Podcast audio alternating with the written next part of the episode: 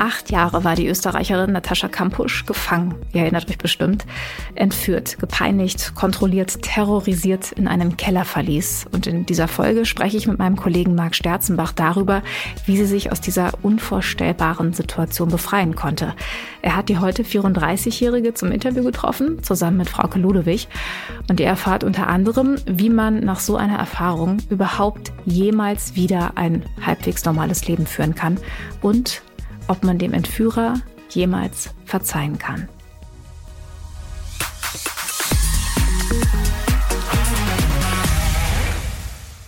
Hallo Marc, The Voice Sterzenbach. Schön, dass du da bist. Na, hallo Bella, grüß dich.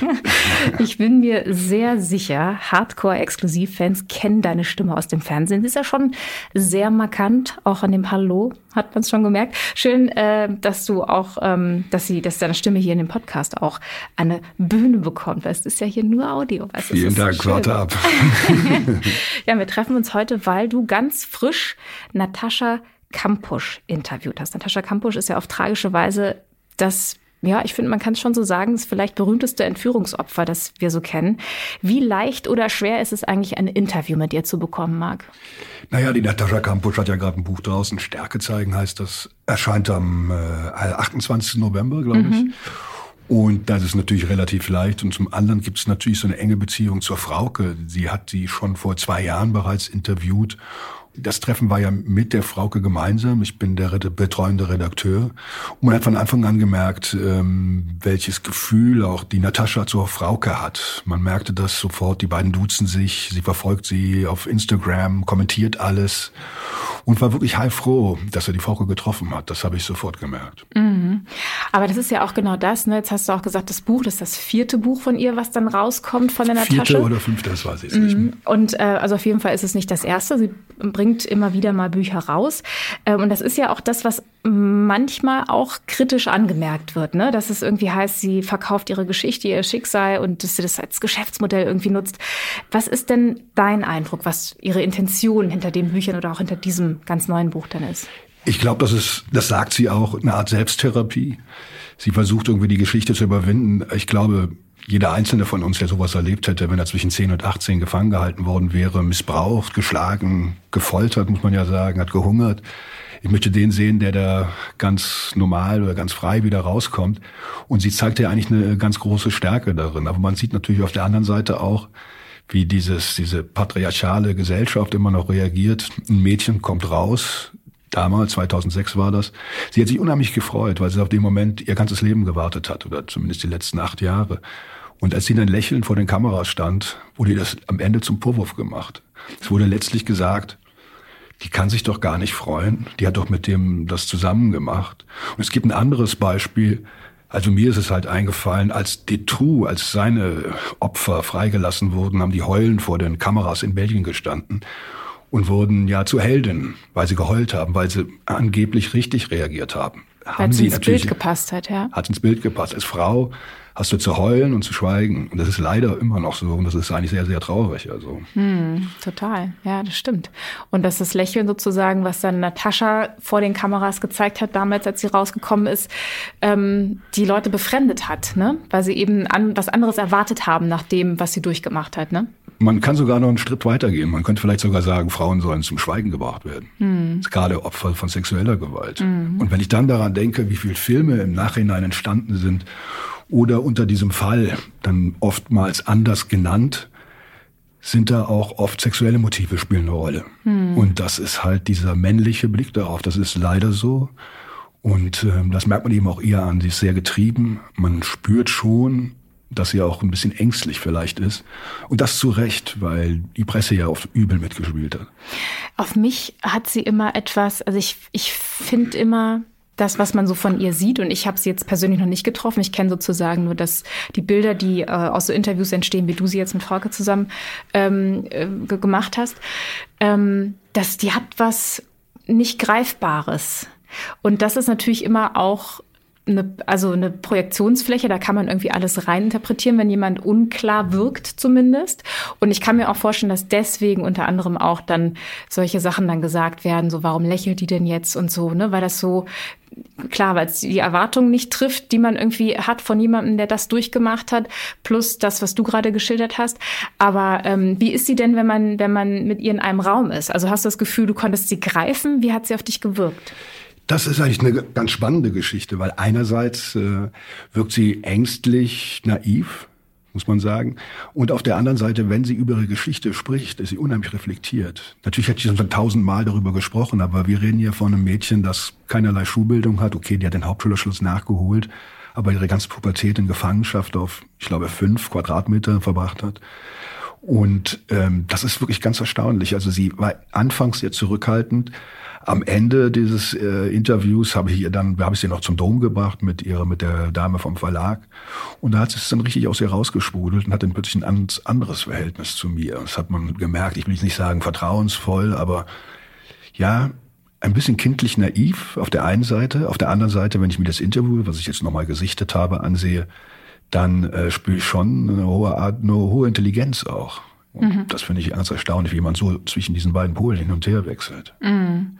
Ja, das eine ist, also ich meine, das kennen wir von uns auch, ne, wenn man in einem beruflichen Kontext ist und ein Interview ist für Sie ja am Ende auch sie hat ja jetzt das Interview geführt, unter anderem, weil sie das Buch promoten möchte. Ne? Es war also ein beruflicher Termin mehr oder weniger.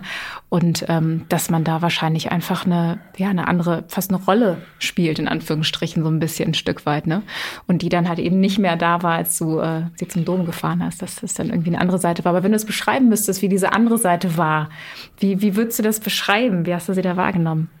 Freundlich, naiv, hat viel gelacht und äh, wir sind dann, wir sind zu Fuß gegangen und sind dann am 4711 Haus vorbeigegangen und sie hatte sich wohl ein Parfum gekauft dort und wollte unbedingt da rein, hat ein paar Touristenfotos gemacht und war unheimlich ausgelassen auch. Mhm. Und äh, anschließend hat sie noch den Dom besucht, da war ich dann aber nicht mehr dabei, bis am Dom habe ich sie dann verlassen. Und ähm, ja, so ganz freudig und erwartungsfroh äh, und auch abenteuerlustig auf eine gewisse Weise. Mhm. Aber so wie es man es eher bei einem Jugendlichen erwartet, würde ich sagen. Okay. Mhm, spannend. Weil man muss sich das ja einfach mal vorstellen. Ne? Die ist, das war 1998, als sie als zehnjähriges Kind auf dem Schulweg damals ähm, entführt worden ist von Wolfgang Priklopil. Er hat sie in den Transporter gezerrt und dann war sie acht Jahre in diesem Keller gefangen. Ne? Und ähm, also wirklich von Kind bis, bis zur Volljährigkeit ähm, fast. Und ähm, nee, nicht fast, bis sie 18 war. Ich weiß nicht, wie es in Österreich ist, ob man da auch mit 18 volljährig ist gerade, aber es ist auf jeden Fall, ähm, ja, sie hat die ganze Kindheit sozusagen, die ganze jugendliche Phase in, in, in, diesem, in dieser Situation verbracht. Keiner wusste damals, wo sie ist, bis sie es geschafft hat, sich 2006 zu befreien. Er hat daraufhin Suizid begangen. Und ich frage mich immer bei solchen krassen, krassen Schicksalen, wo mir wirklich schwer fällt, mich da, mich da reinzufühlen, wie es einem da ergangen sein muss, ähm, weil es auch so, so schrecklich dann am Ende ist. Wie schafft man es danach, jemals wieder ein halbwegs normales Leben zu führen? Das, was du beschreibst, ist ja irgendwie ein normales Leben. Sie wirkt ja jetzt ja wie du es beschrieben hast, total in Anführungsstrichen normal. Ähm, hat sie dazu was erzählt, wie sie ja. das geschafft hat? Darum geht es ja auch in ihrem neuen Buch. Das sind so Überlebensstrategien. Also wenn es der eine trennt sich vielleicht von seiner Freundin und das lässt sich vielleicht nicht vergleichen mit ihrem Fall. Sie sagt aber, es gibt bestimmte Strategien, die man annehmen kann, um auch so, so etwas zu überleben. Sie sagt zum Beispiel, man soll die Situation, den Ist-Zustand akzeptieren. Man sollte auf den nächsten Tag hoffen, mit der richtigen Einstellung dort hineingehen. Mhm. Sie hat zum Beispiel erzählt, auch im Interview, sie hätte Wachsmalstifte von ihrem Entführer geschenkt bekommen und damit hat sie dann die Wände bemalt. Unter anderem hat sie dann eine Türklinke an die metallene Schlosstür, was ich, wie ich es beschreiben soll, gemalt und hat sich vorgestellt, sie könnte diese Tür öffnen. Und ich finde gerade in solchen Momenten auch, dann spürt man einfach, wie nah sie dieser Geschichte ist, gleichzeitig aber auch, wie distanziert sie darauf mhm. guckt. Und sie macht ja auch bis heute jede Woche Therapie, hat sonst erzählt. Ja, man, man spürt, sie, ich will nicht sagen, sie spricht gerne darüber, aber ähm, sie will darüber sprechen. Und das ist ihr gutes Recht. Mhm. Also wer will einem Opfer vorschreiben, mit einer Situation umzugehen oder was ist richtig oder was ist falsch? Nochmal, ich glaube, die meisten von uns hätten das nicht überlebt, mhm. was sie durchgemacht hat. Also bin ich mir fast sicher. Alles, was hilft, ist gut, würde ich sagen, ja. in der Situation. Ne? Und ähm, dass dieses Buch mit den Überlebensstrategien, die mit, mit anderen zu teilen, ist ja vielleicht auch, ähm, ja, also gibt einem ja auch ein Gefühl von, von, von Selbstwirksamkeit, ne? dass man irgendwie das, was, was sie in der Phase gar nicht konnte, weil sie eingesperrt war, so ein Stück weit, ähm, ja, nachzuholen und mit der Welt zu teilen vielleicht. Sie hat zum Beispiel, der Entführer hat sie immer gedemütigt, die durfte ihren eigenen Namen nicht mehr tragen. Er hat sie dann anders genannt und ähm, hat gesagt, sie sei nichts wert. Dazu kommt der Missbrauch, dazu kommen die Schläge, die Haare abrasiert, der Hunger. Und sie hat dann auf kleine Zettel, winzige Zettel geschrieben, die er nicht finden durfte. Ich bin etwas wert, ich bin jemand und ähnliches. Ich weiß jetzt nicht ganz genau, wie der Wortlaut war. Aber solche Botschaften hat sie an sich selbst gerichtet. Das hat ihr tatsächlich geholfen, sagt sie. Und hat sie erzählt, wie sie, wie sie darauf gekommen ist, das zu tun? Weil ich finde das psychologisch wahnsinnig clever und ähm, finde das total ähm, verrückt, dass sie diesen, die, diesen Kniff gewählt hat. Hat sie dazu was gesagt?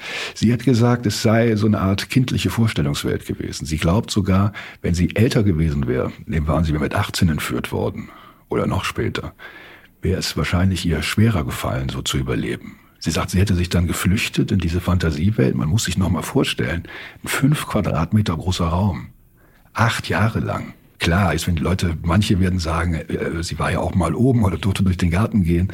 Aber insgesamt hat er sie manchmal tagelang einfach in diesem Raum zurückgelassen. Sie wusste nie, wann er zurückkommt. Und wenn er zurückkommt, hieß das ja nicht unbedingt das Beste. Mhm.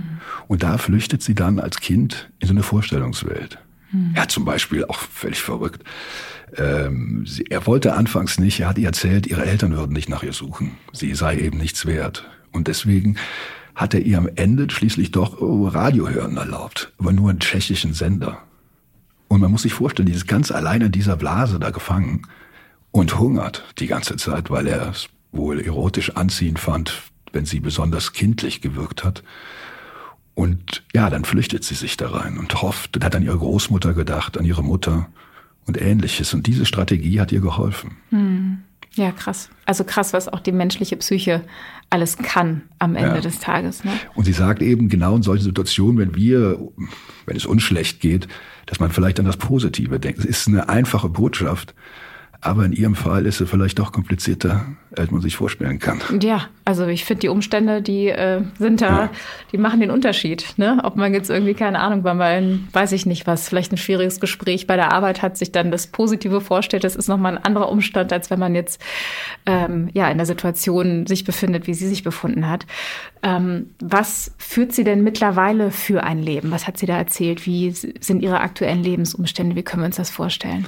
Ja, sie macht wohl viel bei Hilfsorganisationen, macht sie etwas, sie bringt Schmuck heraus, hat sie wohl herausgebracht, dann, glaube ich, eine Lehre angefangen, die war wieder abgebrochen, hat den Hauptschulabschluss ab nachgeholt und es stehen wohl noch verschiedene Filmprojekte an, weil ihr natürlich auch auf die Nerven geht, glaube ich, ich kann jetzt nicht in ihrem Namen sprechen. Aber ich glaube, sie hat an einer Stelle gesagt, äh, dass sie es auch so schlimm fand, dass über sie berichtet wurde, ohne dass jemand mit ihm überhaupt gesprochen habe. Mhm. Und natürlich versucht sie jetzt viel richtig zu stellen. Dazu kommen ja die Gerüchte, sie äh, hätte dem Ganzen Vorschub geleistet, sie wäre gerne bei ihm gewesen. Das, das ist, ist, ja so perfide, ne? Ja. Dass man das den Opfern dann irgendwie so. Ja, vor allem muss ich sagen, einem weiblichen Opfer. So muss man das wirklich sagen. Und einem Kind auch. Also ich finde, das ist aus so vielen Perspektiven so, so falsch und so pervers irgendwie auch, das so zu verdrehen. Aber ich glaube, wenn man sich das umgedreht vorstellt, ich weiß nicht, ob es stimmt, aber wenn es ein Junge gewesen wäre, hätte, ihm, hätte man ihm alles verziehen. Aber ihr nicht. Mhm. Sie soll, wie gesagt, zum Schweigen gebracht werden. Red nicht so, du bringst Schande über Österreich oder ein Opfer hat zu schweigen. Das ist bitter. Mhm. Dass es immer noch so ist. Ähm, wie ist das eigentlich? Wie, also ich meine, ihr war, du warst mit ihr draußen zusammen. Wird sie erkannt? Wird sie angesprochen auf der Straße? Angesprochen wurde sie nicht. Aber es gab ein, zwei Situationen, natürlich war jetzt das Kamerateam dabei, aber auch ohne Kamerateam, dass man, dass man gehört, das Gefühl hatte, jemand würde sprechen über uns. Aber darauf hat vor allen Dingen sie mich aufmerksam gemacht. Aber das kann gut sein. Also ich war jetzt auch sehr konzentriert auf sie, weil mich das natürlich auch interessiert hat. Ich bin halt Journalist dann doch in dieser Funktion, bin nicht ihr Freund und habe natürlich geguckt, wie sie interagiert hat, was sie mir gesagt hat, auch wenn wir einfach über ganz normale Dinge gesprochen haben. Zum Beispiel, wie sie morgens zum Interview gefahren ist und dass sie um 6 Uhr früh schon aufstehen musste. und wie die Wohnverhältnisse in Wien sind und ähnliches. Und wie sind die Wohnverhältnisse in Wien? Die äh, sie sind gut, sie könnten besser sein. Okay. Sie, die ist dann sehr kurz angebunden auf mhm. der einen Seite. Aber sobald es dann, wie gesagt, dann kam diese 4711, da gibt es diesen Brunnen in Köln, da sprudelt das Parfum die ganze Zeit raus und dann hat man gesehen, wie begeistert sie war und die Augen weit aufgerissen, hat gelächelt, hat gelacht. Und das war auch irgendwie schön, weil den ganzen Tag über, man fährt ja auch zu so einem Interview auch mit gemischten Gefühlen, sage ich mal. Dann steigt dieses Mädchen, nenne ich sie jetzt mal, sie ist sehr mädchenhaft, ins Auto und äh, man fühlt sich halt auch nicht so richtig gut. Das ist ja auch immer so was ganz Intimes. Und dann geht man noch in so eine ja, so eine heftige Foltergeschichte, sage ich jetzt mal. Und da möchte man, das ist ja ein Widerspruch auch in sich selbst, eigentlich nicht unbedingt so danach fragen, weil man denkt, ja, oh Mann, was bist du denn für ein mieser Typ? Mhm. Und äh, das hat sich dann, da war ich froh, dass wir nicht mehr über dieses Thema sprechen mussten, ganz ehrlich. Mhm. Gleichzeitig war es natürlich auch faszinierend, weil ich glaube, es gibt viele Leute, die sagen dann, ja, was seid ihr für böse Menschen, die das machen? Aber ich glaube, in dem Fall stimmt es überhaupt nicht. Und ich glaube auch, ihre Geschichte hat ja auch einen positiven Ausgang. Warum ich, wir so böse Menschen sind, entschuldige, dass ich unterbreche, die, aber die, die Journalisten, dass, dass, dass, wir so private Fragen dass stellen. Dass wir private Fragen stellen, mhm. immer wieder nachbohren. Und ist das mhm. nicht nur so eine Art, äh, weiß nicht, so ein Interesse, was, was, was Negatives? Und ähm, aber ich kann dem nur entgegen. Ich habe darüber echt nachgedacht, weil ich das den Vorwurf auch gehört habe von einem Freund von mir und gesagt, ja, das ist ja bösester Boulevardjournalismus. Und ich glaube nicht, dass es so ist. Ich glaube einfach, wir, wir, das ist eine Geschichte, es ist eine tolle Geschichte, es ist eine interessante Geschichte und man sieht ja, wenn man mit ihr spricht, wie sich das ausweitet auch auf die Gesellschaft, also wie man mit einem Mädchen umgeht, dem sowas passiert ist, oder wie man mit anderen Vergewaltigungsopfern umgeht. Und das mhm. sieht man an diesem Fall, glaube ich, ganz konkret. Und das heißt, diese Geschichte gehört ihr, klar, aber an dieser Geschichte kann man noch ein gesamtes gesellschaftliches Konstrukt erkennen. Mhm. Und, ähm, und am Ende ist das ja auch ihr Anliegen. Ne? Und ja. es ist ja auch, also wenn man sie als Person greifen kann, und das versucht sie ja, das ist ja ihr Anliegen auch sozusagen, sich verständlich zu machen. Und da gehört natürlich auch, ähm, und das ist das, glaube ich, was du auch meintest mit, das ist ja auch eine positive Geschichte. Sie konnte ja das für sich, Gott sei Dank, äh, positiv reframe. Ne? Und sie macht ja das Beste draus für sich. Und jetzt irgendwie auch mit, die Idee hinter dem Buch ist ja auch nicht nur für sich was Gutes draus zu machen, auch wenn das für sie Therapie ist, wie du sagst, aber auch anderen sogar darüber hinaus zu helfen. Also ähm, ja, ich bin da auch eher, ähm, kann das nicht so ganz als negativ deuten.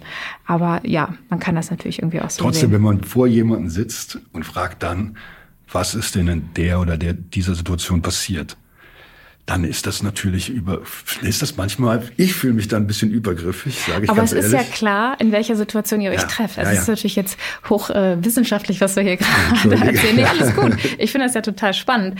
Ähm, aber man trifft sich ja, das darf man auch nicht vergessen. Es ist ja nicht so, dass ihr euch jetzt irgendwie auf einen Kaffee getroffen hättet und hättest irgendwie äh, ohne ihr Wissen irgendwie irgendwas laufen lassen oder so. Und das benutzt du dann, sondern ihr habt euch getroffen mit einem Kamerateam und, ähm, und dann stellt man diese Fragen. Ne? Und sie hat ja auch, und dafür ist sie mittlerweile mittlerweile ja auch erfahren genug, die Möglichkeit, nicht darauf zu antworten oder es ist in ihrer Entscheidung, wie sie darauf antwortet. Ich verstehe schon, dass das natürlich irgendwie so, es gibt so Momente, wo man denkt, ah, das, wir sind ja auch nur Menschen, auch wir Journalisten, ne, wo man denkt, ah, das jetzt irgendwie, es fühlt sich an wie den Meter zu weit irgendwie, ne, so ein bisschen. Aber ähm, ja, am Ende sitzen sich da zwei Menschen in einem professionellen Setting gegenüber. Ja, absolut. Äh, sie hat dann erzählt davon, wie schwer es ist, ähm, für sie Freunde zu finden, weil mhm. natürlich ihre Geschichte über allem schwebt. Und manchmal sagt sie, zieht sie sich auch zurück, diese Neugier, diese ständigen Fragen über das, was wirklich passiert ist. Ich kann mir das vorstellen, dass es muss unendlich schwierig sein, weil sie ist halt eine Person, wie du richtig sagst, immer noch äh, erkannt wird und ihre Geschichte, ich habe das mal im Internet recherchiert, ob in Saudi-Arabien oder Brasilien oder USA, ihr Buch war ein Bestseller, ich glaube 26 Sprachen übersetzt, die ersten beiden Bücher und das ist etwas, was eigentlich ist es dann, als, als wenn es nur diese Geschichte gäbe. Mhm. Und natürlich gibt es nur diese Geschichte. Und das sagt sie auch im Interview und sagt, es ist ja auch so, dass mich diese Sache am meisten geprägt hat. Und gleichzeitig ist natürlich dieser Fluchtversuch da. Und ich glaube auch, dass es bestimmt noch einige Zeit braucht, bevor man das alles überwinden kann. Jetzt ist es ja so, also ich Ich kann mir nur schwer vorstellen, es scheint so, als hätte sie einen guten Umgang mit dieser traumatischen Erfahrung gefunden oder den bestmöglichen Umgang für sich. Ähm, trotzdem glaube ich, dass man das nie so richtig hinter sich lassen kann und komplett vergessen kann. Das geht, glaube ich, nicht. Aber ähm, jetzt ist es ja so, dass ihr Entführer sich ähm, umgebracht hat danach. Der ist, der lebt nicht mehr. Das heißt irgendwie ähm, von der Seite gab es nie eine Entschuldigung, nie eine Einordnung oder ähnliches, wenn es überhaupt möglich gewesen wäre. Hätte er auch hätte er auch nicht machen müssen, wissen wir ja nicht. Ähm, glaubst du, dass die Tatsache, dass er nicht mehr am Leben ist, ähm, ihr das Verarbeiten schwerer oder, oder vielleicht auch leichter macht? Ich glaube, anfangs war es für sie schwerer, das sagt sie selbst. Sie hat sich selbst die Schuld an dem Tod des Entführers gegeben, weil sie wollte das nicht. Und jetzt werden wieder viele sagen, siehst du, sie hat ja mit ihm da irgendwie zusammengearbeitet. Es gibt ja das berühmte Stockholm-Syndrom. Und da will ich nur dran erinnern, beim Stockholm-Syndrom, ich glaube, es war ein Überfall in eine Bank, bei der sich die Angestellten mit den Tätern vereinigt haben, innerhalb von mehreren Tagen, glaube ich, ich weiß nicht mehr genau. Mhm. Aber das waren Erwachsene. Und wie soll denn ein Kind anders reagieren? Heute sagt sie, dass sie äh, ihrem Führer vergeben hat. Und man kann nicht von einer Vergebung sprechen, die die unendlich groß ist, dass man sagt, ich habe mein, es ist nicht wirklich Frieden. Mhm. Es ist aber, man will sich damit nicht beschäftigen. Und es kommt ja sofort auch die Frage, wieso hat er mich ausgesucht? Die Frage ist ja auch immer da. Wieso, mhm. ich gehe den Weg herunter und mir passiert, mich schnappt plötzlich jemand und zieht mich in einen kleinen Bus rein. Und das kann ja im Prinzip jedem von uns passieren. Und es ist ein Zufall. Und wenn, wenn sie glauben würde, denke ich, dass er sie ausgesucht hat und sie, dann und, und sie deswegen gepackt hätte, dann würde sie sich wieder selbst die Schuld geben. Hm. Und er ist es nicht wert, dass man sich die ganze Zeit seinen Hass auf ihn richtet. Ich glaube, das ist so eine Botschaft. So würde ich es interpretieren und so habe ich es verstanden. Hat sie dazu irgendwas gesagt, ob er ihr in den zehn Jahren, äh, in den acht Jahren äh, der Gefangenschaft, ob er dazu irgendwas gesagt hat? Warum sie warum er sie ausgewählt hat, in Anführungsstrichen oder sowas? Sie hat mir nur gesagt, dass sie sich diese Frage immer wieder gestellt hat. Hm. Warum ich? Ob sie jetzt mit dem Täter darüber gesprochen hat, weiß ich nicht. Hm. Ich glaube auch, man darf nicht vergessen, dieser Mann war absolut geisteskrank. Und ich meine, äh, das ist halt schwierig mit so, ich, die hat ja wirklich jeden Tag Todesangst. Jeden Tag. Und diesen Terror jeden Tag hat sie einfach dadurch überlebt, indem sie sozusagen sich in ihre kindliche Welt noch weiter hineingesteigert hat. Mhm. Das war die einzige Möglichkeit. Und man kann dann, glaube ich, auch nicht gerade in der Situation, ich bin zehn Jahre alt und später bin ich 18, ich habe ja nichts erlebt in dieser Zeit, dann so weit reflektieren, dass ich mit dem Täter ein offenes Gespräch mit dem Mann, der mich missbraucht, mit dem Mann, der mich schlägt, mit dem Mann, der mich hungern lässt, der mich zwingt, allerlei Dinge zu tun, in irgendeiner Art ein normales Gespräch zu führen. Mhm. Und du hast ja auch gerade nochmal erzählt, wie es heute für sie ist. Sie tatsächlich schläft, träumt sie, hat sie Albträume und das triggert sie nach wie vor. Und, aber sie wacht dann auf und beruhigt sich dann damit, dass es vorbei ist. Aber natürlich ist es irgendwie, da kommen wir wieder zum Anfangspunkt, nie vorbei. Mhm. Und das kann man verstehen, das muss man verstehen. Mhm.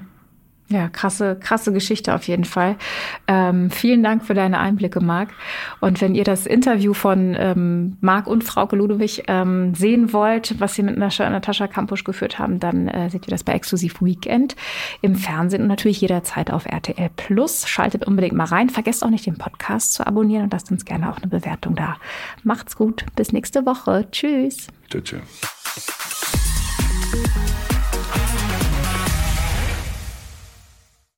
Dieser Podcast ist eine Produktion der Audio Alliance.